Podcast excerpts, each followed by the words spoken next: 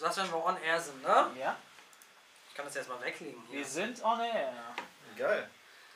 Herzlich willkommen zum Folge Monatlichen- 81. monatlichen Livestream. Folge Du 81. bist sehr gut vorbereitet. Ja. Guten Abend. Ja, guten Abend. Wie geht's? Mir geht's gut. Jetzt können wir nicht mal sprechen heute, ne? Ja. Bei QVC ist ja immer so, dass du mit, äh, äh, du nimmst den Vornamen und Sie, äh, Erik. mit sie, genau. Sie, Erik. Wie geht es Ihnen, Paul? Erik, wie geht's Ihnen? Ja, soweit so gut. Ja, wir, haben, wir, wir kommen ja sonst nicht zum Reden, ne? Wir haben ja immer sind so busy hier im Büro. Trifft man sich vielleicht mal auf einen Kaffee, aber ansonsten schaffen wir es ja eigentlich nicht, ne? Nee. Mal vielleicht kurz ein Meeting, aber dann meistens auch wieder ein Telefonat dazwischen. Jetzt, was, was, letzte Woche war ich am Urlaub in Kroatien, kann ich übrigens sehr empfehlen. Hat auch richtig Schwein gehabt. Ähm, konnte ich wieder gut dort nach Deutschland einreisen. Aber was war denn so krasses passiert letzte Woche? Was war so das krasseste Erlebnis so immobilienseitig? Ach, Immobilienseitig. Bei uns ist letzte Woche hier im Büro das Internet ausgefallen, mussten alle nach Hause gehen. Schönes Offline-Business haben wir gehabt. Ja. Ähm, immobilienseitig.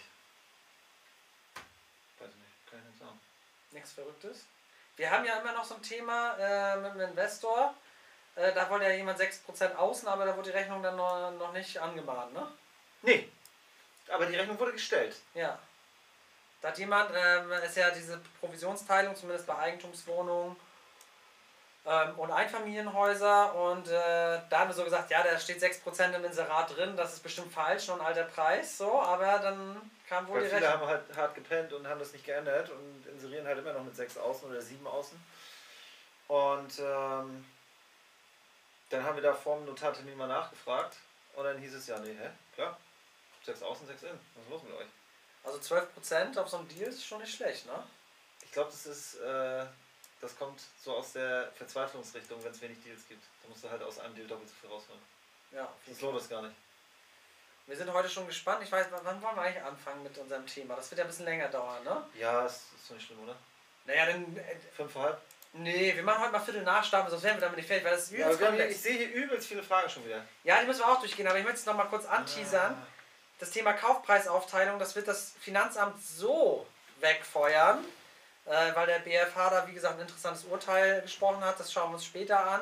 Aber wir brauchen da schon so eine Viertelstunde, na, eine Dreiviertelstunde brauchen wir schon, um das zu du? besprechen. Ja, das ist übelst komplex, aber es bringt halt Geld. Es bringt Geld und es wird safe erstmal vom Finanzamt nicht moniert. Genau, und das Problem, ja, das Problem ist, wenn ihr das falsch macht, dann kommt ihr da nicht mehr raus, weil wenn das Finanzamt das Falsche anerkennt von euch, könnt ihr ja nicht mal einen Einspruch machen. Ne? Das ist ja immer das Problem. Ne, wenn, wenn du was dem Finanzamt falsch hinschickst und die sagen, ja, ist gut, dann kommst du da nicht mehr ran. Dann ist der Bescheid bestandskräftig und das Ding ist ge gelaufen, weil da werden wir auch zeigen, wenn das Finanzamt eure Kaufpreisaufteilung für eure bestehenden Objekte abgelehnt hat, äh, zeigen wir euch nochmal einen Move, den wir denken, dass der funktioniert, wie ihr noch rückwirkend an die Themen rankommt. Ne? Aber gut, dann äh, Wollen wir mal gucken, was hier los ist? gucken wir mal, was los ist hier. So, steigende Zinsen sehe ich hier schon. Ja, Das ist doch schön. Das Fragezeichen. Okay, das ist die erste Frage von Jörg. Servus. Ja, steigende Zinsen. Das habe ich ja auch schon oft gesagt, dass das Problem Inflation hilft uns aktuell, entwertet Kaufpreise, entwertet Schulden, aber die Zentralbank hat halt nur die Möglichkeit, kurzfristig den Einlagenzins zu erhöhen. Und äh, der Einlagenzins, der ist für Banken, quasi wenn die ihr Geld parken, dann machen sie es bei der EZB und ähm, jetzt müssen sie Geld dafür zahlen, also minus 0,5 Prozent. Wenn sie dort Geld bekommen, dann sagen sie sich ja auch, okay, wenn ich jetzt 1% von der Zentralbank bekomme, wieso soll ich es dann an irgendeinen Eigentumswohnungsmensch, Investor da draußen für ein halbes Prozent verleihen? Das machen die natürlich nicht. Ne? Und das ist das, wo ich sage, wenn das überraschend kommt, wenn die Inflation jetzt zu stark steigt, dann wird die EZB irgendwann reagieren müssen, genau mit diesem Instrument. Und das wird natürlich dann auch die Zinsen verteuern. Und man muss sich das vorstellen, was da passiert, ja, wenn so ein Zinssatz mal vielleicht um 1% steigt, was die Bank dann von euch verlangt, ja, dann heißt es auf einmal Zins wieder 2,5 bis 3% und dann rentieren sich auf der anderen Seite dann viele Immobilien nicht mehr und Ja, fast alle.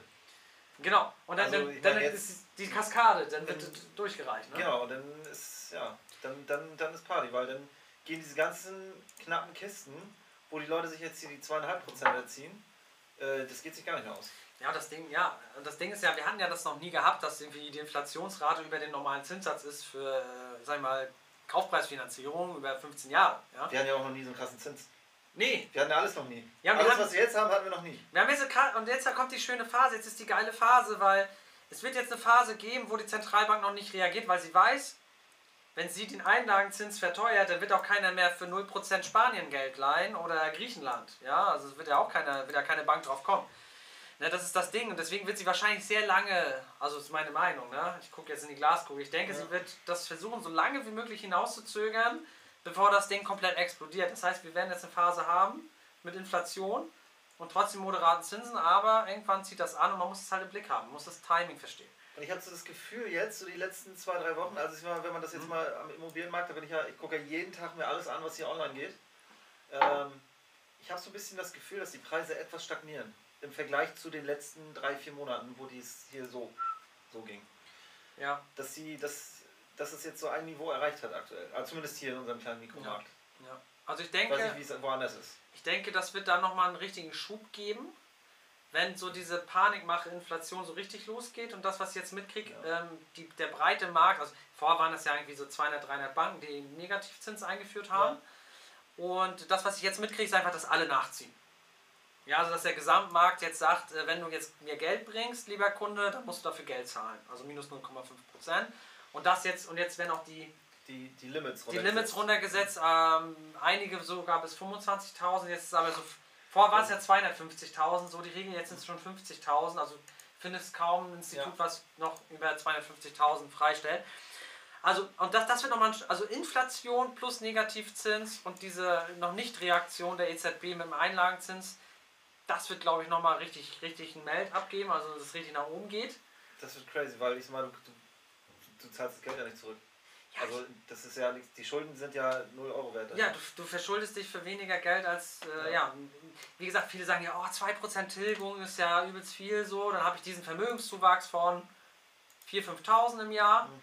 Aber was passiert eigentlich, wenn 4% Inflation da mal rüberrauchen, ne? Das ist dann weg. So ist es. Ne? Und ich sag mal, die größten Gewinner sind natürlich die Leute, die ja noch viel früher sich Ey, verschuldet haben. gerade wenn du jetzt, ich sag mal, wenn du jetzt eingestiegen bist irgendwo, wo der Quadratmeter hier, äh, ähm, ich sag mal 2006, 2007, wo du hier für 400, 500, 600 Euro den Quadratmeter gekauft hast, teilweise im Bestand. ja, und jetzt mit den Umschuldungen. Ja. Das ist Wahnsinn. Also Bestand, ne? Also die meisten Leute haben ja dann hier Denkmal gekauft und wurden abgezogen bis nach Meppen. Die haben das dann für 4000 oder für 2000 Euro, 2500 gekauft. Ähm, aber das ist schon krass. Hier, äh, Fusch und Co. Fusch und Co. Da hat ja hier als erstes kommentiert, hat sich gerade ein bisschen beschwert, dass es überlesen wurde. Du hattest ja Fusch und Co. Konkrete Frage. Kaufpreisaufteilung. Ein Haus hat zwei Wohnungen. Eine davon soll vermietet werden. Kann man den Kaufvertrag so schreiben, dass der Kredit nur auf die vermietete Wohnung geht? Eins von zwei. Das Ja. sind keine selbstbewohnte. Das ist ja auch, eigentlich sollte man ja auch zwei Darlehen machen. Genau, also machst zwei Darlehen. Äh, und das muss auch wirklich 1A voneinander getrennt werden. Das wird ja auch jeder Steuerberater bestätigen. Und das eine Darlehen, das läuft dann für die äh, vermietete Einheit und das andere Darlehen, was niedriger ist, für die, ähm, für die eingenutzte Einheit. Also man bringt schon sein EK für die eingenutzte Einheit. auch die eigengenutzte in der Regel auch vom von den Zinskonditionen ein bisschen günstiger sein wird. Genau, das ist auch wichtig, ne? weil da sind die Zinsen ja steuerlich absetzbar. Also, wie gesagt, wichtig, die Darlehen teilen. Nicht jetzt so verrückt sein und einen Darlehensvertrag machen. Ist ja auch, liegt ja auch nahe. Ja, aber manchmal weiß es nicht. Und die Bank bietet es dir vielleicht nicht an, weil die haben zweimal Stückkosten. Ja. Ne? Aber wichtig ist äh, Fusch Co., also ich kann jetzt, jetzt aus Finanzierungssicht, darf ich ja steuerliche Nebenleistungen erbringen, äh, wenn das fürs Produkt wichtig ist. Also da wäre es jetzt wirklich wichtig, dass du die Darlehen teilst. Irgendwas mit dem Ton, Leute. Ist Ja? ja? was mit dem Ton? Nee, man versteht es, aber es ist halt nicht perfekt. Okay, die zweite Funkstrecke ist bestellt. Ja, sorry, das mit dem Ton, das tut mir leid. Das sollte eigentlich nicht sein. Nee. Ist okay. Ja, was gibt's noch für Fragen? Gut. Äh, was haben wir denn hier?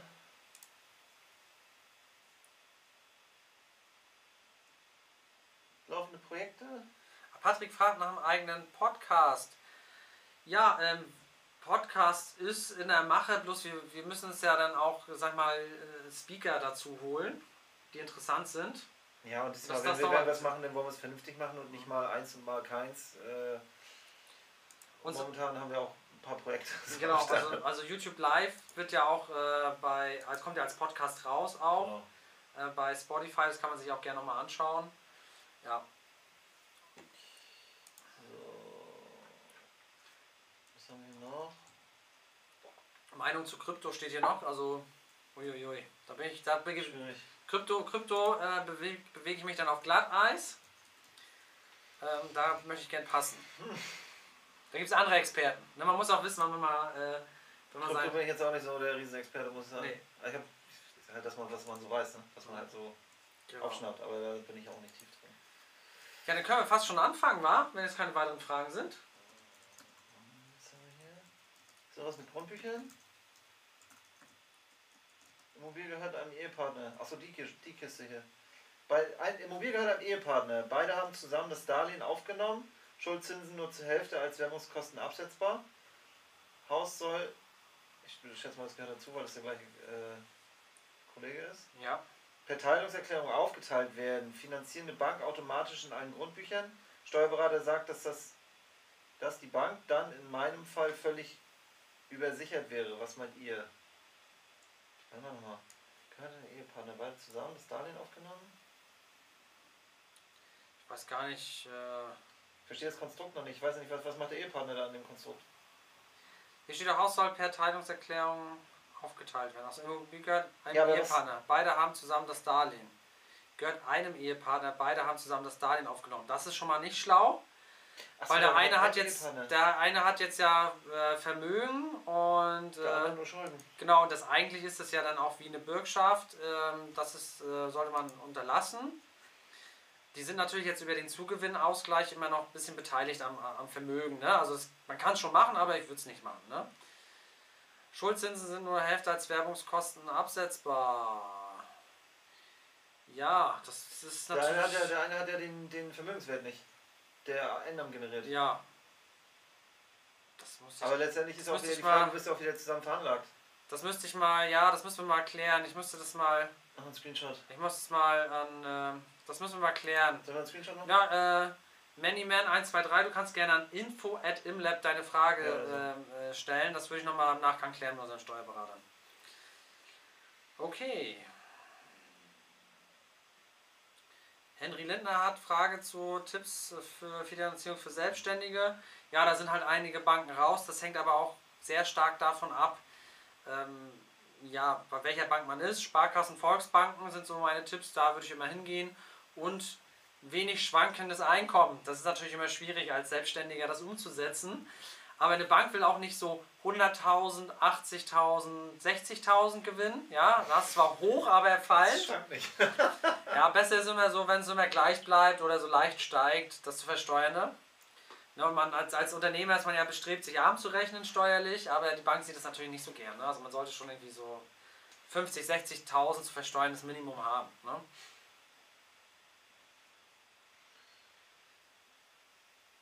Und ein Eckgrundstück bei der Kaufpreisteilung. Was? Ja, weiß jetzt auch nicht. Holger, müsstest du mal konkretisieren. Eine Baulast. Äh, was für eine Baulast ist das? Und ein Eckgrundstück bei der Kaufpreisteilung, was, was ist das? aber Kaufpreisaufteilung, Ach, Aufteilung. Achso, denke ich mal, ne?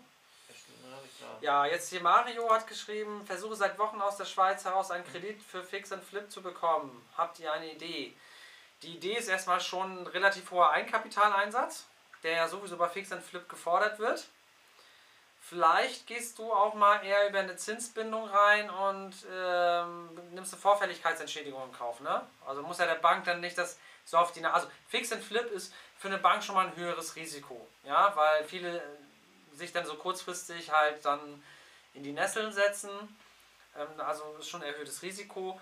Und man muss es ja der Bank dann nicht so auf die Nase binden, dass man jetzt aus der Schweiz dann noch zusätzlich, wo eine Bank dann Probleme hat zu vollstrecken, ähm, dass man dann Fix and Flip macht. Also ich würde wahrscheinlich sagen, ich will ganz normal kaufen. Ich weiß jetzt nicht, vielleicht will ich nochmal modernisieren. Deswegen würde ich eine Zinsbindung gerne von zwei Jahren oder drei Jahren nehmen. Und hier habt ihr 30% Eigenkapital und dann verhökerst du das Ding einfach. Das wäre jetzt so meine Empfehlung an der Stelle. Ne?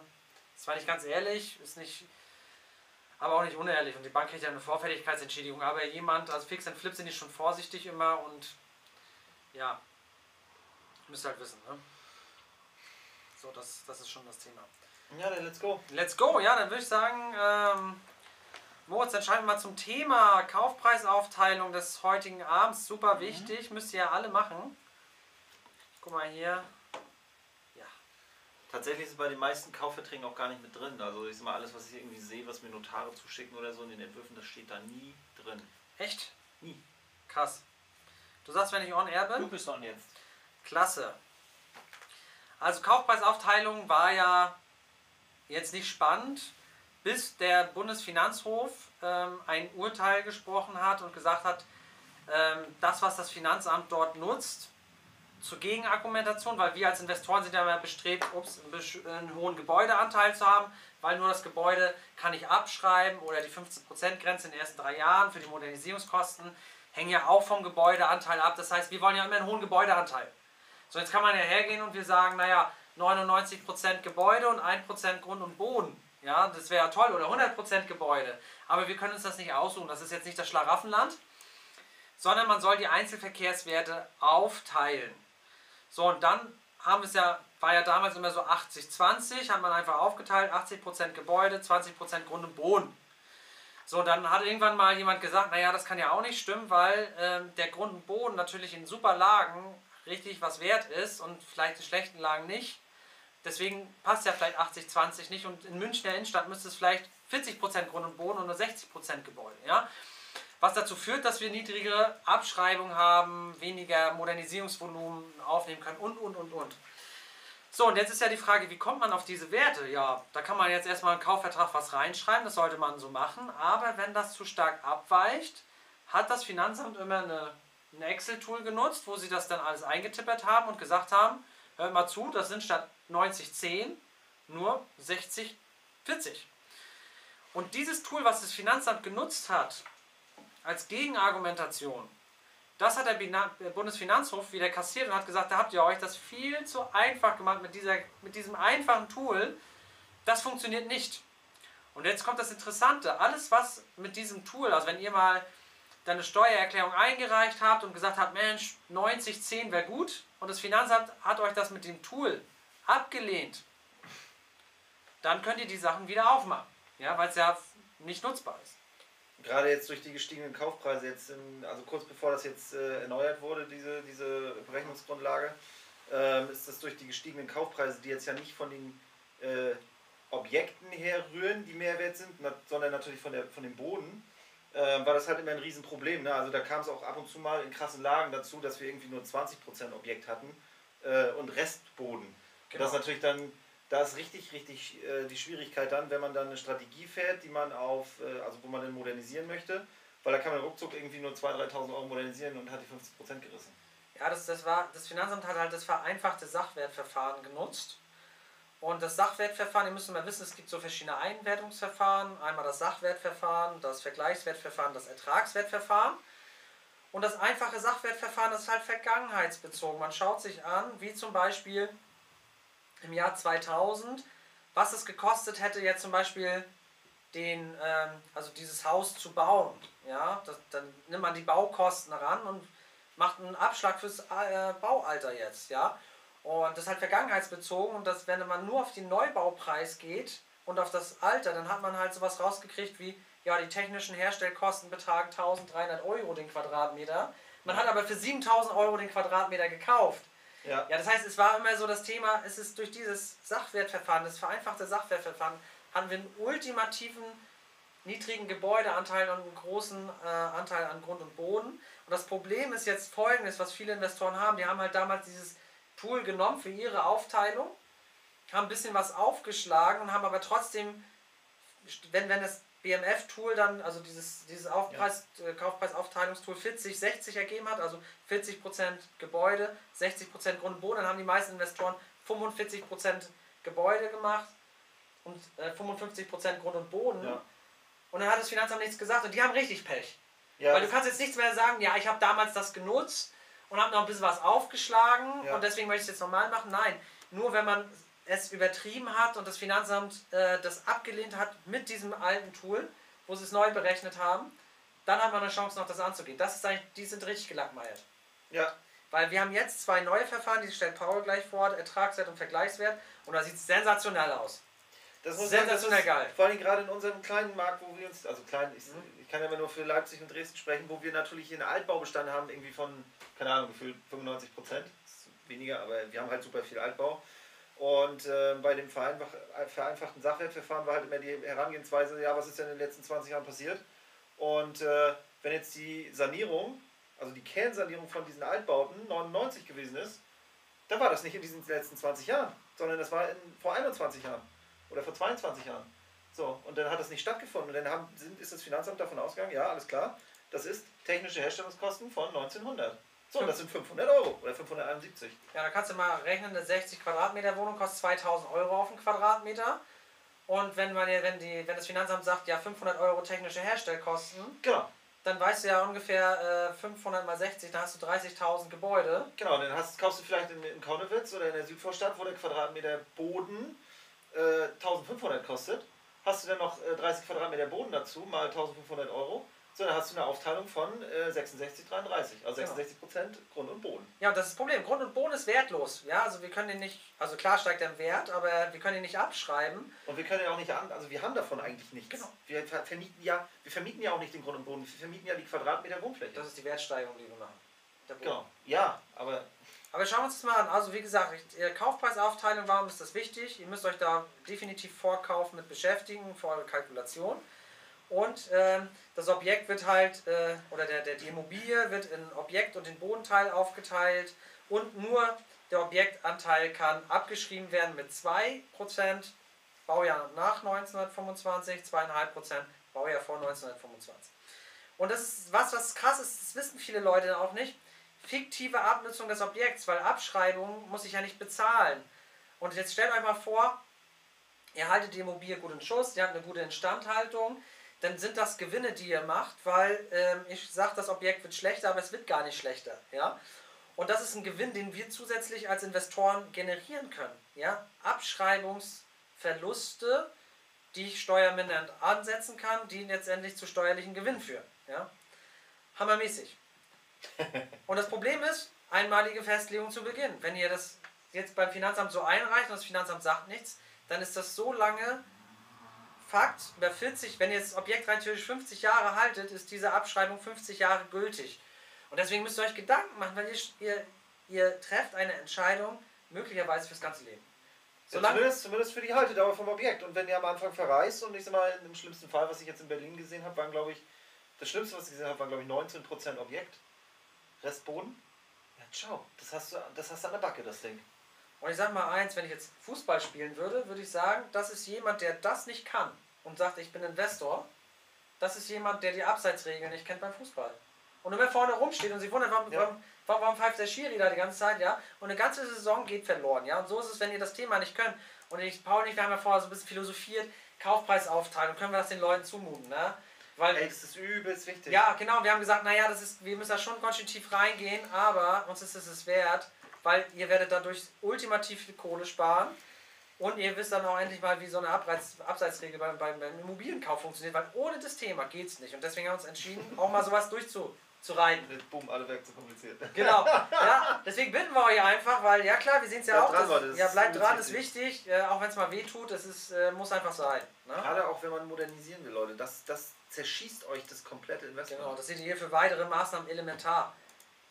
Ey, wenn ihr, das Ding ist, Leute, ich muss euch einfach erzählen, weil ihr könnt so verkacken, ja? Entschuldigung, wenn mein, ich sag's einfach mal so, wie es ist, so einfach mal, hier, hier wie der äh, Schnabel nach, gewachsen nach, ist. Nach acht. genau, sorry, aber ich muss einfach mal sagen, ihr könnt so verreißen, weil nehmen wir mal an, ihr modernisiert bei Kauf, ja? Ich kaufe jetzt eine 60 Quadratmeter Wohnung, die ist leerstehend und darf gemäß 15% Grenze, äh, da habe ich ausgerechnet, darf ich 10.000 investieren, maximal.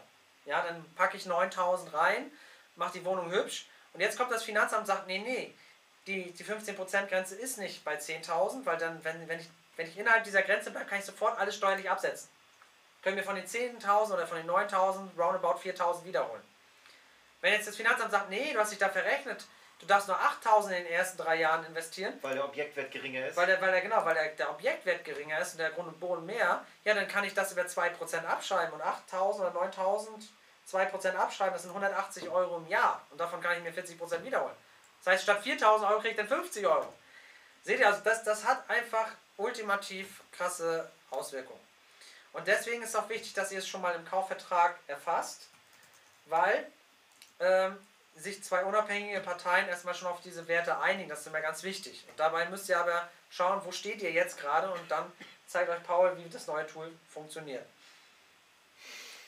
So, für die Leute, die noch eine gute Nachtlektüre kommen, das ist dieses krasse Urteil äh, vom äh, BFH am 21. Juli 2020 getroffen und da hat halt der BFH gesagt, na, dieses einfache Sachwertverfahren, ähm, dieses alte Tool, ne, da könnt ihr, was, was ihr vom... Äh, Das findet man, glaube ich, nicht mehr. Das findet man nicht mehr, ne? Also wenn ihr jetzt zum egal, Beispiel mehr. BMF äh, Kaufpreisaufteilung au- eingibt, also Bundesministerium für Finanzen, dann bekommt ihr das Tool und die Arbeitshilfe. Das könnt ihr euch schon mal runterladen. Ist eigentlich auch selbsterklärend. Also wenn man nicht jetzt nicht ganz äh, neben der Spur ist, kriegt man das, äh, kriegt man das hin, alleine das durchzuarbeiten. Da steht genau drin, welchen Schritt man gehen muss. Ja, müssen Sie aber nicht, weil äh, Leute, wir haben noch eine Überraschung für euch. Ähm, sagen wir aber erst in 20 Minuten. Äh, da müsst ihr euch das nicht durchlesen, weil so eindeutig sind manche Sachen dann wieder nicht. ja, ich finde schon, das kann man sich erschließen. Aber würde mal ein Ausrufezeichen dran setzen. wir, gehen da nochmal drauf ein. Genau, also hier hat dann am 21. Juli der BFH gesagt, Leute, nee, mit diesem einfachen Sachwertverfahren kommt ihr nicht weiter. Ihr müsst nachregulieren, weil es gibt ja noch das Vergleichswert und das Ertragswertverfahren. Und äh, ein Investor äh, kann ja auch die Immobilie halt nach diesen gängigen Verfahren, die diese in der Immobilienwertermittlungsverordnung drinstehen, die kann er da nutzen. Warum jetzt nur das einfache Sachwertverfahren? Da habt ihr euch das so einfach gesagt, so könnt ihr nicht weitermachen. Ne? Und das hat natürlich eine riesen Welle geschlagen. So. Und ich zeige das nochmal hier, was es aufmacht, ausmacht. Damals hatten wir hier so 80-20. Ne? Da hatten wir einen Kaufpreis von 135.000, Kaufnebenkosten. Das war ja quasi vor dem ersten richtigen krassen Boom, wo die Preise komplett eskaliert sind. Da hat jeder gesagt, ja komm, hier Kaufpreisaufteilung 80-20 über den Daumen, Immer. passt, passt immer. Kannst safe immer sagen. Gestern habe ich, gestern oder vorgestern habe ich übrigens mit einem Makler gesprochen, der irgendwie Mitte Ende 20 ist. Äh, der sagte so, ja, ich, ich, ich dachte immer, das ist 70-30. Oh Mann. So, dann seht ihr, wenn man 80-20, also man packt die Anschaffungskosten, Kaufnebenkosten, das sind hier Makler, Grunderwerbsteuer, also alles, was für die Anschaffung zählt, die packen wir noch oben drauf, das seht ihr hier. Und dann habe ich jetzt bei 80-20 hätte ich jetzt äh, 117.000 Euro Objekt und 29.000 Grund und Boden. Und dann hätte ich jetzt vor 1925 halt Abschreibung, das sind diese 2,5% auf den, oh sorry, nicht auf den, sondern auf den Objektanteil. So, das macht, äh, wenn, ich zwei, wenn ich jetzt sage, Mieteinnahmen und alle anderen Kosten gehen sich aus und nur die Abschreibung geht on top und die könnte ich jetzt zusätzlich Geld machen und ich hätte einen Steuersatz von 42%, würde das jährlich 1231 Euro Rückerstattung bedeuten. Und über 10 Jahre 12.000 Euro. Wenn ich 50-50 habe, würde sich dieses Verhältnis, seht ihr hier, schon minimieren. Ich hätte jetzt schon 5000 Euro verloren und das, was Paul gesagt hat, was wir oft mit diesem alten Tool hatten, äh, in diesen krassen Lagen 30, 70, würde nur 4600 Euro bedeuten. Das heißt 8000 Euro weniger auf 10 Jahre. Und jetzt müsst ihr mal überlegen, ihr sitzt jetzt in einem Video, ähm, ähm, ja, YouTube Live und guckt eine Stunde eine Sache zu, wo es vielleicht darum geht, dass ihr auf 10 Jahre 8000 Euro mehr macht. Ja, und, auch, und jetzt geht es auch darum, für eure alten Kaufpreisaufteilung, dass ihr eure Steuerbescheide prüft und schaut, hat mir das Finanzamt mit dem alten Tool meine Kaufpreisaufteilung abgelehnt. Und für alle Objekte, die ihr äh, 2020 bzw. 2021 gekauft habt, wo ihr noch keine Erklärung habt. Genau, wo ihr keine Erklärung abgibt, müsst ihr jetzt da genau gucken, was Paul daher sagt, weil ich habe jetzt nochmal die Ist-Situation zementiert und nochmal das Problem verdeutlicht und das ist ja bei Immobilien so krass. Es geht immer gleich um Hunderttausende Euro. Und wir haben euch mal ein Beispiel mitgebracht. Äh, willst du gleich schon mit dem Ja. Beispiel starten? Das ist ein Objekt, das ist äh, momentan bei uns in der Vermarktung, aber es ist halt auch ein Kapitalanlageobjekt. Ähm, ist eine Sanierung, das ist ja wieder klassisch das, was wir hier haben immer. So. Äh, das ist in Dresden. Wir haben ähm, Kaufdatum jetzt mal unterstellt, 1.6., also gestern. War das der zweite, ne? Ja. Äh, 54 Quadratmeter, klassische Größe. Bodenrichtwert 680 ist auch so mittelmäßig. Also wir haben ja auch Lagen, die kosten so anderthalb bis zwei. Ähm, ja, anderthalb. Ähm, wobei, nee, im Zentrum ist echt schon, da geht es Richtung 2. Ähm, Liegenschaftszins ähm, ist sehr, sehr gering. Also äh, alte äh, äh, Lehrbücher gehen eigentlich davon aus, dass wir 3 bis äh, 5 Prozent haben. Wir sind äh, hier nahe Null. Ähm, krass ist zum Beispiel auch, ich habe heute mit dem äh, Gutachterausschuss oder mit so einem Beamten, der da sitzt, äh, telefoniert.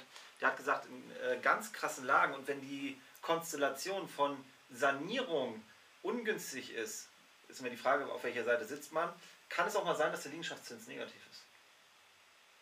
Ja, wenn du zum Beispiel steuerlich Anreize hast. Genau, wenn du, wenn du, wenn du die, äh, wenn du die Restnutzungsdauer, wenn die unter 25 Jahre ist, was ja mal sein kann, weil die gehen beispielsweise aus, dass wenn du eine Sanierung Anfang der 90er hast, das kann auch mal äh, Restnutzungsdauer 45 Jahre sein ab dem Zeitpunkt. Das ist. So, Liegenschaftszins, äh, also 0,6 Prozent. Die Daten, die kriegt ihr alle aus dem Grundstücksmarktbericht. Das muss Genau. mal zeigen, ne? Genau. Äh, Baujahr 1912, wir haben eine Sanierung von 99, also 1912 gebaut, 99 kernsaniert. Ähm, Kaufpreis 149.000, Kaufnebenkosten 8,5 Prozent. Und jetzt schauen wir uns mal an, was. Achso, das ist. Moment. Ja, sorry. Ah ja, perfekt. Jetzt schauen wir uns mal an, was das eigentlich ausmacht. Also wir haben den Sachwert, also die alte Herangehensweise der Gesamtanschaffungs, also Gesamtanschaffungskosten waren 160.000 knapp. Wir haben Anteil am Grundstück, äh, Anteil Grundstück im Kaufpreis von 52,7 Prozent. Also Sanierung 99 bedeutet mehr als 20 Jahre zurückliegend, hat also nicht stattgefunden. Das heißt, äh, ursprüngliche, äh, ursprüngliches Baujahr 1912 bedeutet, wir haben vom Kaufpreis 52 Prozent nur für das Grundstück und, am Objek äh, und für das Objekt 47 Prozent. So, das heißt, was können wir modernisieren? Mega wenig. Also wir haben 15% Grenze, wenn wir das mal darauf ausrechnen, 13.578 Euro brutto. Das ist wenig. Das können wir in den ersten drei Jahren da investieren. Genau, das können wir in den ersten drei Jahren investieren. Und da muss man auch noch dazu sagen, wenn man das jetzt ausreizen will, weil das ja sehr, sehr wenig ist, da zählen auch die Maßnahmen der WEG mit rein. Das heißt, wenn in der WEG der Briefkasten erneuert wird oder irgendein Kikifax, Treppenhaus wird angestrichen, das zählt damit rein. Das heißt, wenn du das ausreizt, hast du keine Luft mehr. So, Abschreibung auf 10 Jahre würden, würde hier äh, sich summieren auf 19.000 Euro. Wenn wir jetzt den Vergleichswert nehmen, das ist jetzt neu, ähm, würde es bedeuten, ähm, da habe ich jetzt mal die, Ver also, äh, die Verkaufsvorfälle mir gezogen aus dem, äh, vom Gutachterausschuss. Da kann man anfragen, das ist bei jeder Stadt, das kostet auch unterschiedlich. Also in Dresden waren es jetzt für fünf Vor Vorfälle, also Kaufvorfälle, ähm, 100 Euro. Das sind die echten Transaktionen, die stattgefunden haben. Und in Dresden sind die so krass, die haben mich angerufen und mit mir das durchgesprochen und haben gefragt, naja, Henrichs, welche Objekte wollen Sie denn hier? Ich habe hier das Objekt, das wurde dann saniert, das hat die Größe, das hat einen Balkon, das hat eine Tiefgarage. Ähm, ich habe hier das Objekt, das ist da, das ist da. Also die gehen das mit euch durch und sagen euch, welche Objekte die da haben und dann könnt ihr auswählen, welches wollt ihr haben. Übelst krass. Und das ist ja auch sehr einfach zu berechnen, weil wenn ich vergleichbare, das Vergleichswertverfahren geht halt davon aus, ich habe vergleichbare Objekte, was kosten die auf einen Quadratmeter Kaufpreis und da ziehe ich dann am Ende nur den Bodenwert ab. Genau, und dann muss man auch dazu sagen, das sind die echten Preise. Das, die ist nicht Preise. Scout oder irgend so ein Kram. Da wisst ihr auch gleich, ob ihr zu teuer gekauft habt. Genau. Ja, ja oder halt die anderen. Genau. Ja, aber Gutachterausschuss, wie gesagt, weil der, äh, der Notar ist verpflichtet, einen Kaufvertrag immer dem Gutachterausschuss zur Verfügung zu stellen, eine Abschrift. Genau. Und äh, die sammeln dann halt alle Daten und die haben die echten Preise, weil äh, sonst haben wir ja die Angebotsdaten, aber ihr habt auch eine, äh, in dem Moment, wo ihr eine Immobilie kauft und das machen müsst, habt ihr ja ein berechtigtes Interesse und kriegt dann diese Kaufvorfälle und dann könnt ihr quasi dieses, wenn ihr euch jetzt das Tool mal runtergeladen habt, dieses äh, müsst ihr einfach eingeben hier BMF, Kaufpreisaufteilung. Kaufpreisaufteilung und dann äh, wollen die einen Vergleichswert in dem zweiten Verfahren von euch sehen. Genau. Und ihr habt den perfekten Vergleichswert, wenn ihr vom Gutachterausschuss 5, besser wären 10, aber Dresden liefert halt nur 5. Ja, du kannst mehr, aber das kostet halt dann pro weiteres Objekt mehr Geld. Genau, aber besser sind 10, aber 5 wird das Finanzamt auch akzeptieren. Vergleichbare Preise und dann es ist schön einfach, weil ihr müsst wirklich nur noch den Bodenwert abziehen und ist ja klar, dass ihr dann was heftigeres rauskriegt als die technischen Herstellkosten, Ja. die 500 Euro betragen. Genau.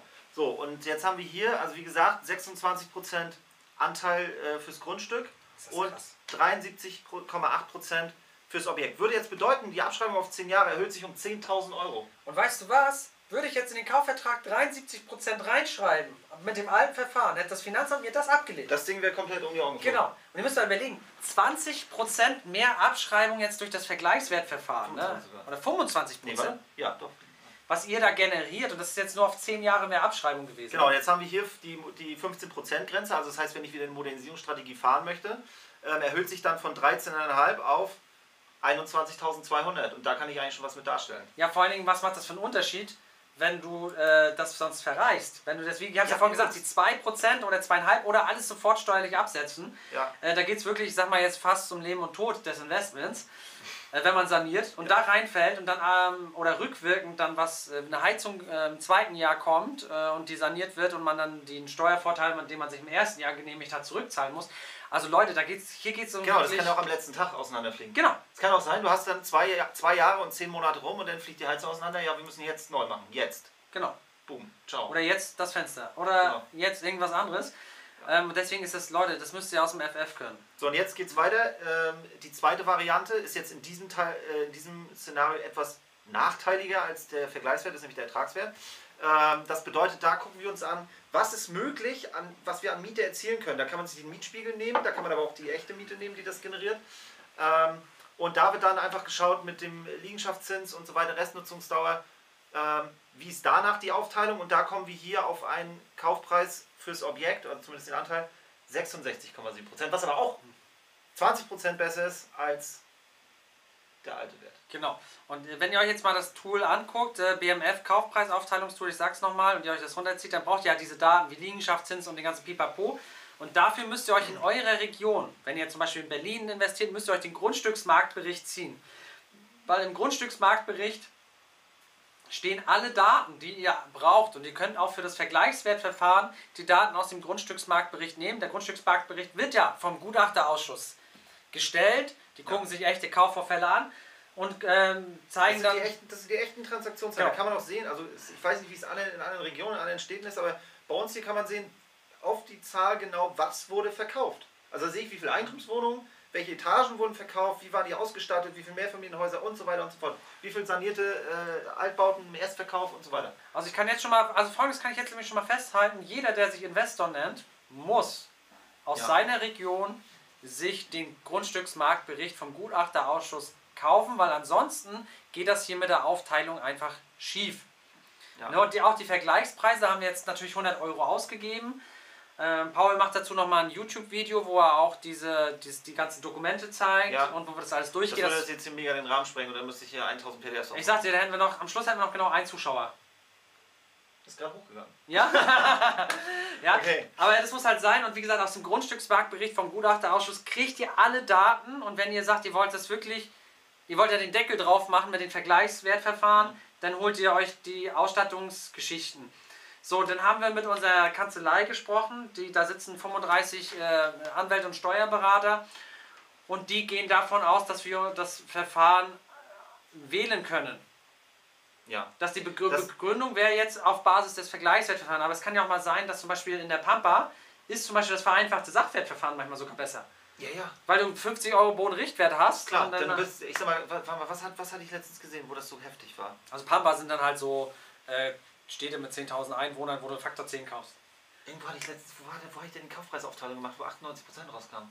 Ich weiß nicht mehr, irgendwo habe ich das gemacht. Aber Ja. auch irgendwas mit Bodenrichtwert, irgendwie 50 oder 80. Genau, also deswegen, und jetzt haben wir Gestaltungsspielraum. Und immer wenn, wenn, wenn wir gestalten können, ist es ja super, weil wir können sagen, naja, also hier nehme ich mal das Sachwertverfahren, hier packe ich mal das Vergleichswertverfahren oder hier, wenn ich auch gute Erträge habe.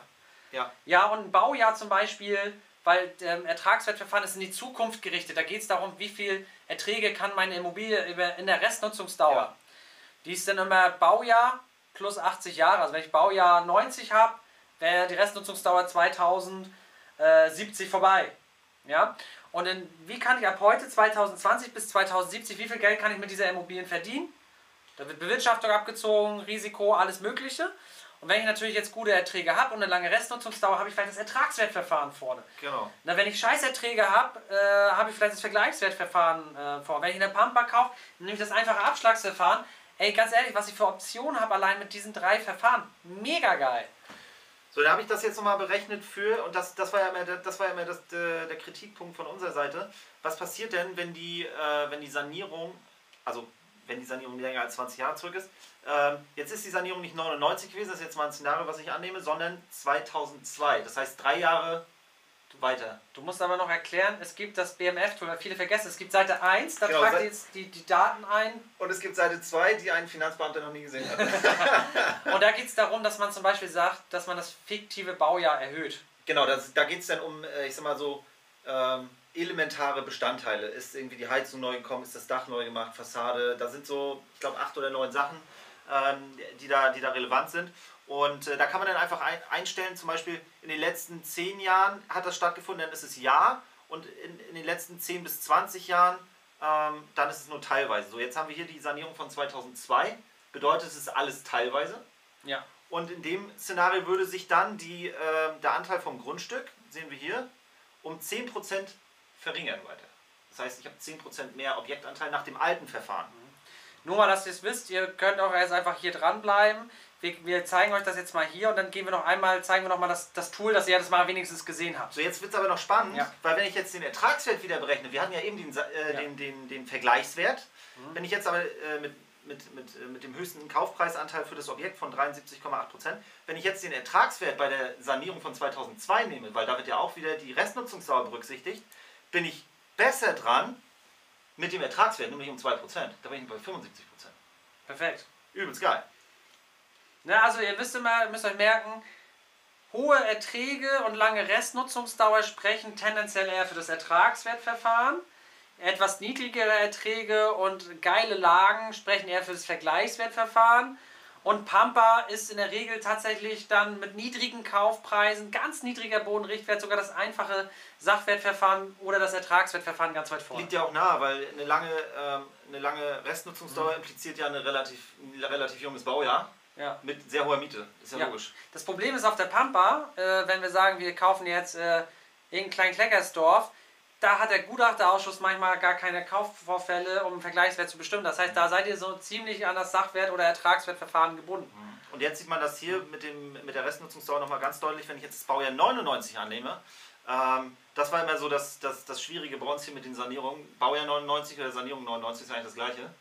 Ähm, haben wir hier in dem Szenario 82% Objektanteil bei Ertragswert. Genau, also weil, weil wir eine längere Restnutzungsdauer haben. Genau.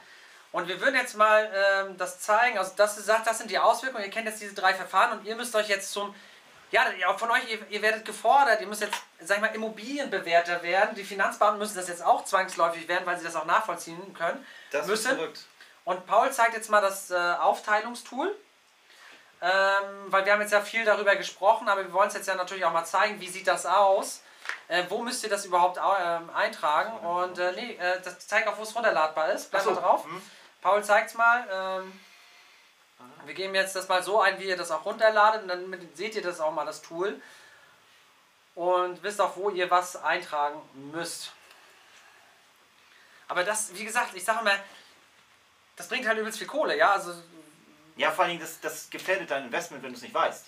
Ja, weil du legst, ja, du kannst auch nicht rückgängig sagen, oh ja, jetzt kenne ich mich mit Immobilien aus, jetzt hast du schon fünf äh, Butzen gekauft. Ja, da sind die Steuerbescheide bestandskräftig. Ja, das bringt ja äh, alles nichts. Ne? Das, das ist wie gesagt, äh, das ist die Abseitsregel beim Fußball.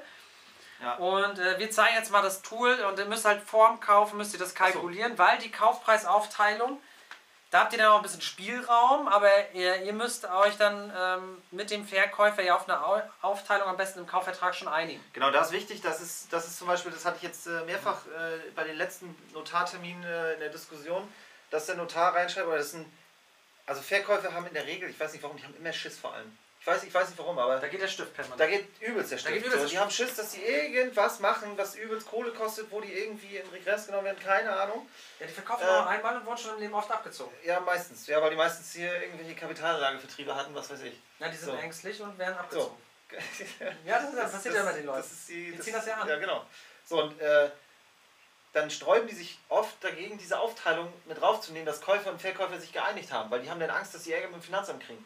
Und dann hatte ich jetzt, äh, worauf ich eigentlich hinaus wollte, mit dem Notar relativ, also die letzten drei, vier Sachen, Sachen, die ich beurkundet habe, da hieß es dann immer ja, nee und der Verkäufer und so weiter. Dann hat der Notar reingeschrieben, ähm, der Verkäufer haftet nicht dafür, der Käufer hat eigenmächtig, also sinngemäß eigenmächtig diese Aufteilung vorgenommen. Dann kann ich es auch rauslassen. Wichtig ist, und das ist halt der Anker, das ist, ist, ist kein, keine Garantie, aber das ist zumindest erstmal ein Indiz dafür, dass es so stattfinden soll, ähm, dass Verkäufer und Käufer sich geeinigt haben. Genau, bei euch steht dann im, im, äh, im Kaufvertrag, der Käufer und Verkäufer haben sich darauf geeinigt, dass 23.780 Euro auf Grund und Boden erfallen Genau. und 150.000 auf den Gebäudewert. Und das sind ja zwei äh, unabhängige Instanzen, die sich ja äh, Die gesagt haben, das ist der Wert. Genau, richtig. Und dann kann das Finanzamt einfach nur kommen und sagen, ja, das ist jetzt hier Gestaltungsmissbrauch Da haben die gewisse Schwellenwerte, die sie sich setzen. Das können wir jetzt aber heute nicht nennen, weil das, das, Das ist ja auch nach, neu- ich weiß ja gar nicht, ob das so ist, weil Ja, genau, war es marginal, dass man da ein bisschen aufsatteln konnte, aber das, ich habe keine Ahnung, wie viel Genau, das aber wir wollen das, wir wollen das auch nicht so, wir wollen das ja auch da nicht so, so die Tipps geben, da müsst ihr mit euren Steuerberatern sprechen. Zumal jetzt auch die Frage ist, äh, ich sag mal, ich zeige das ja gleich, ähm, die Finanzbeamten, die das prüfen, ne?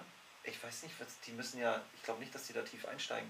Weil du musst ja, ich sag mal, du musst ja die ganzen Werte haben, du musst ja die Mieten haben, du musst den Mietspiegel kennen, wenn du Ertragswert willst. Du musst genau wissen, was sind die Ausstattungsmerkmale der Wohnung. Da müsste der Finanzbeamte den Mieter anrufen und sagen, ey, Alter, was hast du da eigentlich in Genau. deiner Bude? Ja, Hast du da Deckenspots drin? Hast du da, was hast du da eigentlich? Genau, aber zeigt doch mal, wir gehen jetzt mal, du musst jetzt nichts eintragen, aber wir gehen jetzt einfach mal durch. Genau, wir haben hier also das, äh, das Excel-Sheet. Ähm, einmal Regie bitte. Bitte umblenden. Ist doch schon. Ach ja, du siehst bloß später was. ich dachte, du Wir sind hier in der Matrix. Ne? So Zeitblase hier. So, wir haben hier oben, ähm, kann ich mal, nee, warte mal, kann man hier malen? Da, da oben trage ich quasi Lage des Grundstücks ein, das ist eigentlich wurscht. Der will ein- einfach nur, dass ihr was Genau. eintragt. Ähm, hier trage ich ein in der Regel, dass es sich um äh, Wohnungen handelt oder halt Mehrfamilienhäuser. Dann kommt hier das Ursprungsbaujahr hin. Ähm, Datum des Kaufvertrages, Kaufpreis inklusive Nebenkosten. Das heißt, ähm, es wird ja immer grundsätzlich alles, also die Gesamtanschaffungskosten abgeschrieben, bedeutet Makler, Grunderwerbsteuer, ähm, Notar und ähm, Notar bitte nur das, was auf die Buch- Genau, oder das Kaufpreis erfällt, nicht auf die, 1,3, 1,5 Prozent. genau, nicht die Grundschuld, die wir da rausgerechnet, ne? So, dann haben wir ähm, Wohn- und Nutzfläche, Anzahl, Anzahl Garagenstellplätze, Tiefgaragenstellplätze haben wir. Ist halt, die, der Kopf ist wie das alte Tool auch. Und neu wird es jetzt, neu wird's jetzt quasi an diesem Punkt. Ähm, hier kann ich zum Beispiel sagen, habe ich das Vergleichswertverfahren. Und äh, wenn ich da Ja anklicke, dann muss ich darunter quasi den Quadratmeter Kaufpreis eintragen, den ich aus diesem Grundstücksmarktbericht äh, mir besorgt habe. Oder halt ähm, aus den Kaufvorfällen. Genau, also ich sag mal so, Kaufvorfälle sind unangreifbar.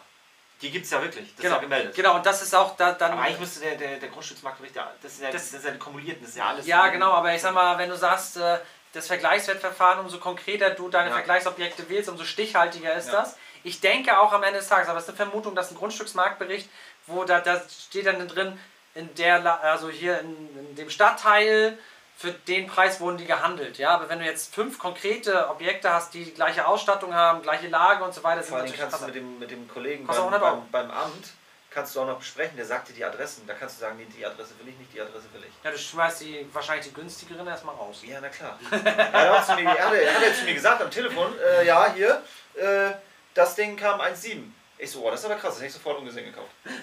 Weil normalerweise auf der Ecke kaufst du halt für 2,2, 2,3, Ja. 2,4. Und das ist ja auch wieder interessant für dich, weil du kommst ja auch krass an den Markt rein, weil du siehst, Alter, ich habe jetzt für 2,2 gekauft, aber äh, im- gemäß Gutachterausschuss haben die anderen Leute alle für 1,8 gekauft, dann weißt du auch schon Scheiße gebaut. Du weißt aber auch nicht, ob es eine Zwangsversteigerung ist. Das musst, musstest du, ich weiß nicht, ob Ja, aber dann gehst du auf die. Zwangsversteigerung das nächste Mal. Ja. Ja, Aber du weißt ja. nicht, was für ein Ding das die Wohnung weg hat. Ja, aber du, du, kannst dir doch an, das, ich meine, das ist doch klar, wenn dann fünf Dinger nur 1800 gekostet Ja, wenn haben. das fünf Dinger sind, das war jetzt einer bei mir.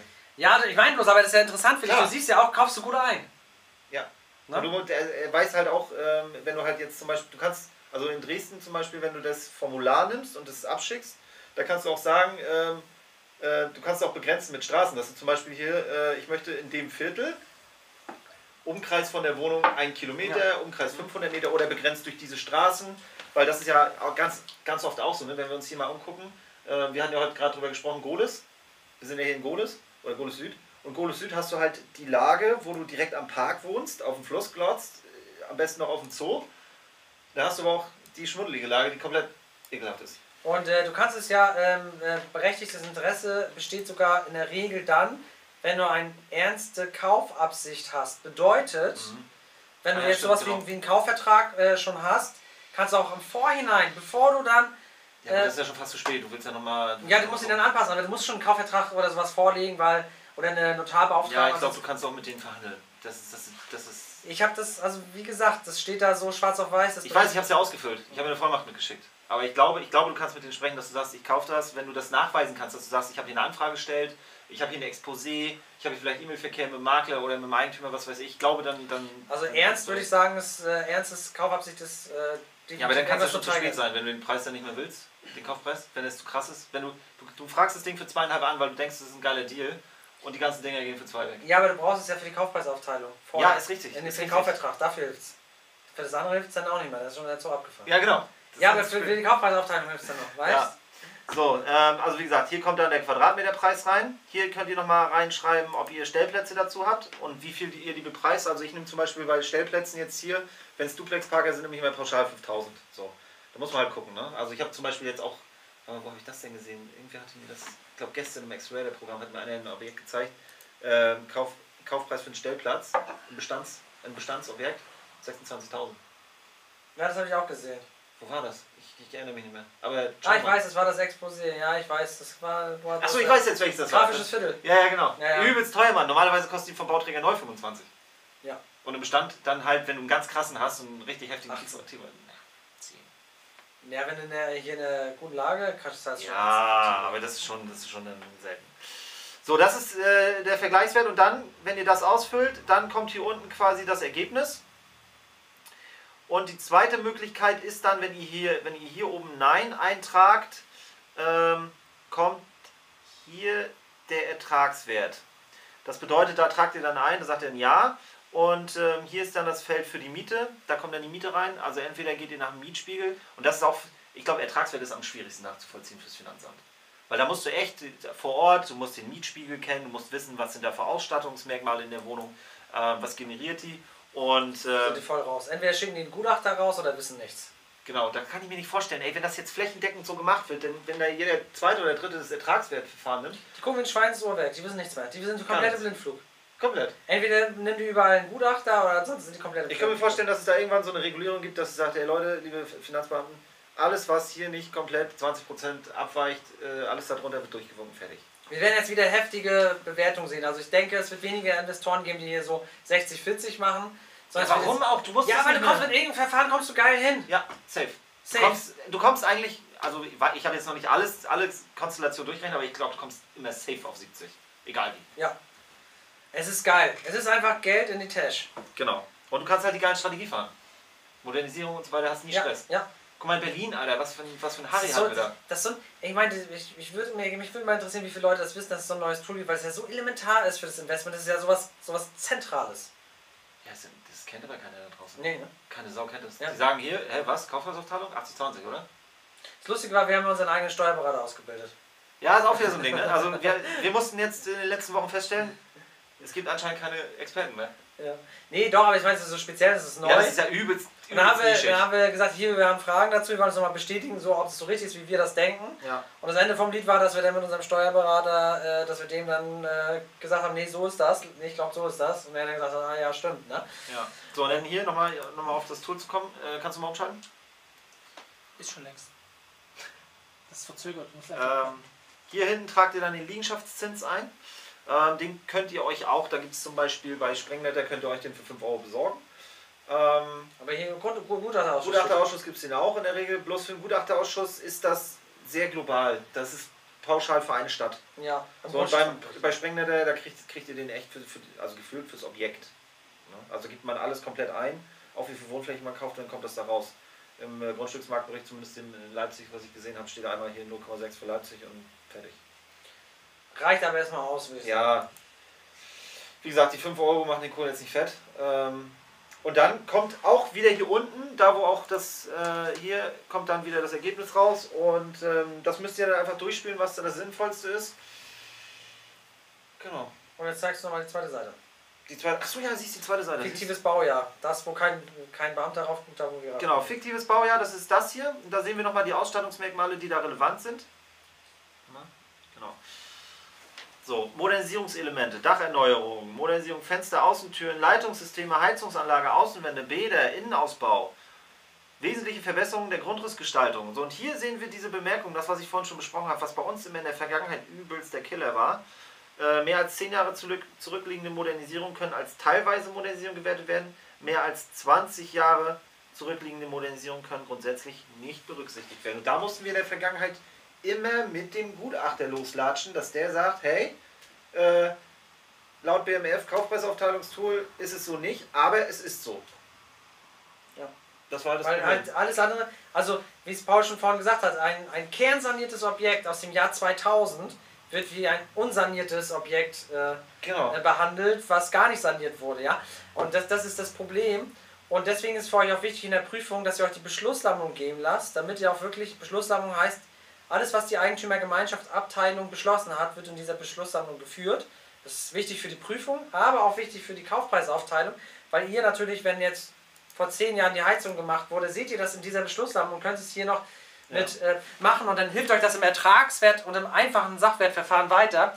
Was uns den Arsch bei diesen Sachen rettet, wenn es 2000 ist, muss man jetzt sagen, dass das Vergleichswertverfahren dazugenommen wurde.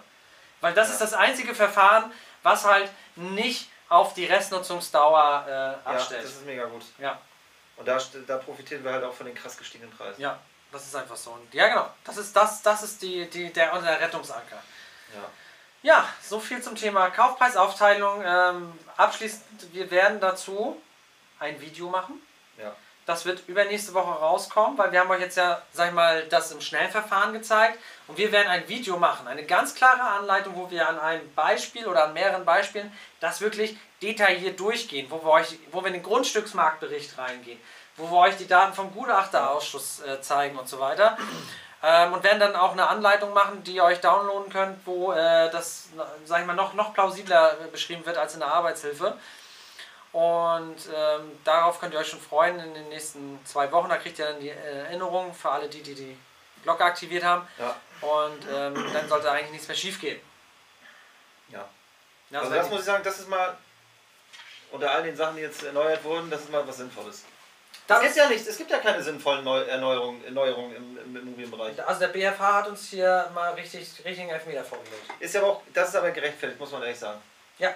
Das war ja, das war das, das war richtig, das war ja richtig im Müll. Ja, warum solltest du eine Immobilie nur nach einem einfachen äh, Sachwertverfahren bewerten können? Und nicht nach den anderen Bewertungsverfahren? Ja, gibt es keinen Grund. Nee. Ja. So, Gut. Wir haben hier eine Milliarde Es Fragen, gibt glaube noch ich, Fragen, ja. Ja, wie spät haben wir es denn? 55, 56 jetzt. Na, dann schauen wir nochmal, was wir abgearbeitet kriegen, wa? Äh, achso, so viele Fragen muss ich gar nicht. So. Ist auch jemand dabei? Ähm, hallo zusammen, welchen Bodenrichtwert nehme ich in einem bisherigen Sanierungsgebiet an, das in der öffentlichen Karte noch gestrichen als Sanierungsgebiet ohne Wertangabe steht? Ja, da gibt es trotzdem Bodenrichtwert. Ja, oder fragst beim Gutachterausschuss an. Ja, das gibt's.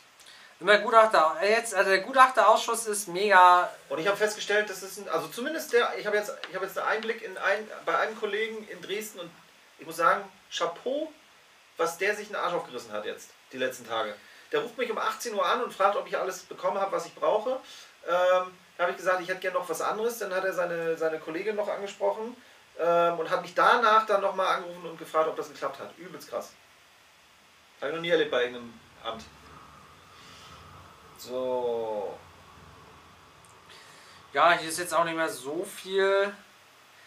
Seit wir erhöht am günstigsten das Baujahr einer. Was haben wir, was hast du jetzt gerade? Ach so, welche, welche Maßnahmen auf Seite 2 erhöht am meisten das Bau, äh, Baujahr einer Immobilie? Kann ich gar nicht sagen. Weiß ich Kann, gar kann nicht. ich, habe ich mir auch noch nicht so tief Weil tendenziell bei uns, wenn wir, was, wenn wir was haben, wo das zutrifft, trifft in der Regel alles zu. Also ich habe das noch nie differenziert betrachtet. Aber kann ja du sein. kannst, das wird aber instant unten angezeigt. Wenn du es Genau. durchklickst, wird unten das sofort angezeigt, Genau. was mit dem Baujahr Ne, passiert. und du siehst auch, wenn du manchmal Sachen anklickst, dass gar nichts passiert und wenn du dann die dritte Sache dazu nimmst, dann springt das erst. Genau. Also da äh, würde ich auch sagen, ein bisschen Try and Error. Ja, äh, guck, was, was, was, äh, guck mal Tag oben Baujahr auf Seite 1 ein und dann guck auf Seite 2, dass du weiterklickst. Was ich aber auch schon erlebt habe, ist, dass das Finanzamt dafür Belege fordert. Ne? Also ihr könnt nicht einfach was eintragen und dann habt ihr dafür nichts. Da muss dann irgendwas, das muss plausibilisiert Genau. werden. Aber erst, wenn das Finanzamt fragt. Ja, logisch. Genau, aber für euch ist ja wichtig, das, was, vom, vom, vom, was ihr euch runterladen könnt vom Bundesministerium für Finanzen, da kann das Finanzamt ja nicht sagen, oh, äh, das geht jetzt aber gar nicht. Nein, ihr habt das Tool vom Bundesministerium der Finanzen ge gesucht und das ist ja, da könnt ihr auch nicht sagen, dass, dass, da muss ja schon sehr starke Gründe für geben, warum ihr deren Arbeitshilfe da nicht nutzen könnt. Ne? Also, das, das muss man auch sagen. Okay, Hier geht 80-20 noch durch bei einigen Finanzämtern. 10.000 Einwohner statt Faktor 12. Ja, eigentlich sollte da sogar mehr gehen. ja. Also da Also- das Tool nutzen. Beschissene Lagen, da solltet ihr eigentlich safe über 80 sein. Ne, aber da, da habt ihr ja jetzt, da verstehe ich die Frage nicht. Da heißt es jetzt Download, Tool auf Genau, und gibt, rechnen. ihr, habt, ihr habt drei Wege und ich meine, das ist kein Hexenwerk, das durchzurechnen. Ähm, und da müsst ihr die besten von nehmen für euch. Genau, also wenn es hochkommt, braucht ihr einen Grundstücksmarktbericht und einen Mietspiegel. Und damit den- seid ihr genau. kom komplett Vielleicht einsatzbereit. nochmal, wenn es ganz verrückt wird, ein, äh, eine Auskunft vom Gutachterausschuss und einen, äh, äh, konkreten Liegenschaftszins. Ansonsten Ja, aber das ist dann schon, sag ich mal, das ist schon dann die Kür. das ist vollumfänglich. Das ist die Kür. Dann will man es richtig machen. Ja. Ja. Aber ich sag mal, da kann noch mal das eine oder andere Prozent rausschlitzen. Mhm. Ja. Gut. Ähm, so, das gab es noch eine steuerliche Frage. Gesamtanschaffungskosten, Instandhaltungsrücklage wird aus meiner Sicht, glaube ich, nicht mehr rausgerechnet. Nee, gab's ja, gab's ja das, das Steuerblatt ist ja raus. Das hing ja jetzt, da habe ich auch mit dem Notar bis aufs Messer diskutiert. Der hatte äh, vier Stunden lang seinen Finanzbeamten oder irgendeinen so Kollegen da vom Finanzamt sitzen, ähm, der ihm gesagt hat, dass die es nicht mehr bearbeiten und dass Leute, äh, dass, dass, äh, dass die, die Vorgänge, die beim Finanzamt eingereicht werden, wo der Antrag gestellt wird, dass es rausgerechnet werden soll, dass die nicht bearbeitet werden. Das heißt, da kann keine Eigentumsumschreibung gemacht werden. So, dann habe ich ihm aber äh, das, äh, die Veröffentlichung geschickt, äh, dass es erst in Kraft tritt, wenn das Steuerblatt dazu veröffentlicht wurde. Und das wurde nicht veröffentlicht. Ähm, das stimmte dann auch so. Hat mich, hat mich tatsächlich überrascht. Ähm, und er hat aber gesagt, ja, aber das Finanzamt macht es in Leipzig so, deswegen kann er, er kann nichts machen. Er kann nichts machen. Und jetzt ist das Steuerblatt rausgekommen und ich meine, das äh, hier ähm, Grenze war 21.05. Alles, was danach beurkundet wurde, ist komplett raus, was den Abzug der Genau. Instandhaltungsrücklage Und. Küche müsste man rausrechnen, wenn es auch so im Kaufvertrag drin steht, muss man das noch machen. Ja. Ähm, genau. Und jetzt haben wir hier noch von Jan Einspruch gegen die Annahme des FA möglich. Nee, ich kann ja nichts. Also es gibt zwei Möglichkeiten. Wenn ich den Bescheid kriege, kann ich dem äh, kann ich einen Einspruch machen. Ja, aber da habe ich ja eine Frist. Wenn die abläuft, ist er bestandskräftig, es sei dann, und das meine ich so, aber bitte immer alles mit dem Steuerberater hier gegenchecken. Das sind allgemeine Informationen. Es sei denn, er ist unter der Vorbehalt der Nachprüfung noch offen. Aber das sind so Themen, die so konkret sind und da, da muss ja auch passen dann. Ähm, wir können immer steuerliche Informationen geben, aber wir dürfen nicht steuerlich beraten. So viel kann ich jetzt zu dem Thema sagen. Alles weitere bitte immer mit dem Steuerberater klären. Ihr kriegt hier die Impulse von uns, ähm, äh, wo wir sagen, das schaut dahin, das könnte wichtig werden und dann geht ihr zu eurem Steuerberater und klärt das mit ihm, sagt, hey, hier gibt es ein neues Tool, äh, ist mein Steuerbescheid schon bestandskräftig, haben wir Ablehnung bekommen in der Vergangenheit äh, mit dem alten äh, Tool vom äh, BMF. Äh, das müsst ihr einfach klären, ja, und dann, dann Leute, dann kommt der Geldregen, ja, wenn ihr das alles richtig Aber macht. wichtig, wichtig ist auch, dass ihr einen Steuerberater habt, der äh, der Peilung hat. Weil ganz viele wissen da gar nichts. Also Ja, nichts. Ja gut, dafür haben wir ja die Masterclass, also unseren Dreitages-Workshop geschaffen im Oktober, weil wir sagen, oft gibt es diese Steuerberater nicht, weil Steuerrecht ist halt riesig und erklärt Genau, ja, viel das Geld. halt dafür machen wir, die Nische. genau, dafür sagen wir Dreitages-Workshop Ja. im Oktober, nur Steuer. Äh, könnt ihr euch gerne mal anschauen, da gehen wir alle Themen detailliert durch, damit man auch gerade mit dem normalen Steuerberater Ja, den muss man arbeiten in, kann. in die Richtung auf jeden Fall ausbilden. Ja, ja. Ähm, ich möchte gerne noch hier die Frage von Paul Berlin klären, weil die ist anscheinend akut. Ähm, ich habe Objekte in 20 und 21 gekauft, teilweise privat, teilweise in GmbH. Steuererklärung 20 ist noch nicht raus, Aufteilung steht im Kaufvertrag. Kann ich die alle noch korrigieren? Das würde ich sagen, das ist sehr schwierig. Weil du musst ja quasi gegen diese Einigung der Ja, aber was ist, was ist äh, plausibler? Weil die Einigung im Kaufvertrag ist ja nur ein Indiz. Das ist keine. Da fährt nicht der Zug drüber. Das ist, ähm, da müsste Paul, du könntest mal uns eine Mail dazu schicken. Info Ja. at imlab. Ja, mach das mal, weil ich, ich würde vom Bauchgefühl sagen, das geht. Aber Ja, gesagt, ich- bin es nicht ist- tief drin, aber das ist Ja, immer so. Weil es geht auch in die andere Richtung. Du kannst ja auch sagen, ey, wir beide, du verkaufst mir jetzt was und wir einigen uns auf 99,1. Ja, genau, die Frage ist, wenn, wenn man das mit dem Tool macht äh, Das und argumentiert, ey, du, das ist, äh, ich habe mich das mit dem geeinigt, aber das, was ihr da rausbringt, ist ja noch viel, viel Genau. wichtiger. Punkt. Genau. Also muss man klären. Ich würde sagen, ja. Schick mal rüber. Aber wie gesagt, das ist so der Vorbehalt. Schick uns gerne eine äh, Mail an info.imlab und wir klären das mit den Experten, weil das muss tatsächlich auch ein Steuerberater dann in dem Fall beantworten. Gut, Leute. Hier noch Frage, wo ist der Workshop, wann genau? Ich poste den Link. Ähm, Ach so, äh, Link- der, Link, Masterclass? der Link wird gepostet. Masterclass ähm, ist immer das, die, die deutsche Einheit. Tag der deutschen Einheit, das Wochenende. Genau, von, Also von, zumindest das naheliegendste Wochenende, das 1. Oktoberwochenende genau, wahrscheinlich. von Freitag bis äh, Sonntag. Sonntag. Müssen wir auf der Seite gucken. Gepostet. Äh, es sind, glaube ich, nicht mehr so viele Tickets da. Äh, schaut euch das gerne an. Wir machen drei Tage Vollgas Steuer, auch das Thema. Aber wir machen natürlich auch Modernisierung. Ähm, äh, diese ganzen Baumaßnahmen, Abschreibungen, Kaufvertrag, das gehen wir natürlich alles durch. Also aus steuerlicher Hinsicht und auch natürlich die Steuerstrategie. Ne? Stiftung, GmbH, Holding. Mhm. Es wird auch wahrscheinlich Neuigkeiten geben in dem Bereich, auch was die Personengesellschaften betrifft. Das wird sehr spannend. Mhm. Gerade die Kommanditgesellschaft kann sein, dass das übelst der Burner wird. Das werden wir dann auch schon parat haben. Wenn es dann beschlossen wird, gibt es krasse Ja. Neuerungen. Ähm, da freue ich mich drauf, dass mit Till, ne, das machen nicht wir beide, also wir sind auch dabei, machen aber andere Themen, aber Till muss dann wirklich, da macht er ja auch letztes Mal, performt natürlich dann da äh, und bringt das dann richtig gut rüber. Wie gesagt, zum Hintergrund, Till ist selbst ja auch Finanzbeamter und arbeitet bei InLab als Speaker. Ja, Also wenn der eine Information bringt, dann, dann ist die safe. ist das wohl so. Gut, Leute, Ja. dann sehen wir uns in einem Monat. Ja, im Juli. Krass, ne?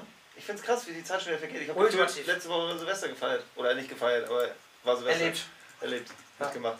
Aber wir werden jetzt noch uns auf unsere Corona negativen Corona-Tests werden wir jetzt nochmal einen schönen Bier. Oh ja, wir werden nochmal äh, das Angebot der Außengastronomie wahrnehmen. Richtig Bock.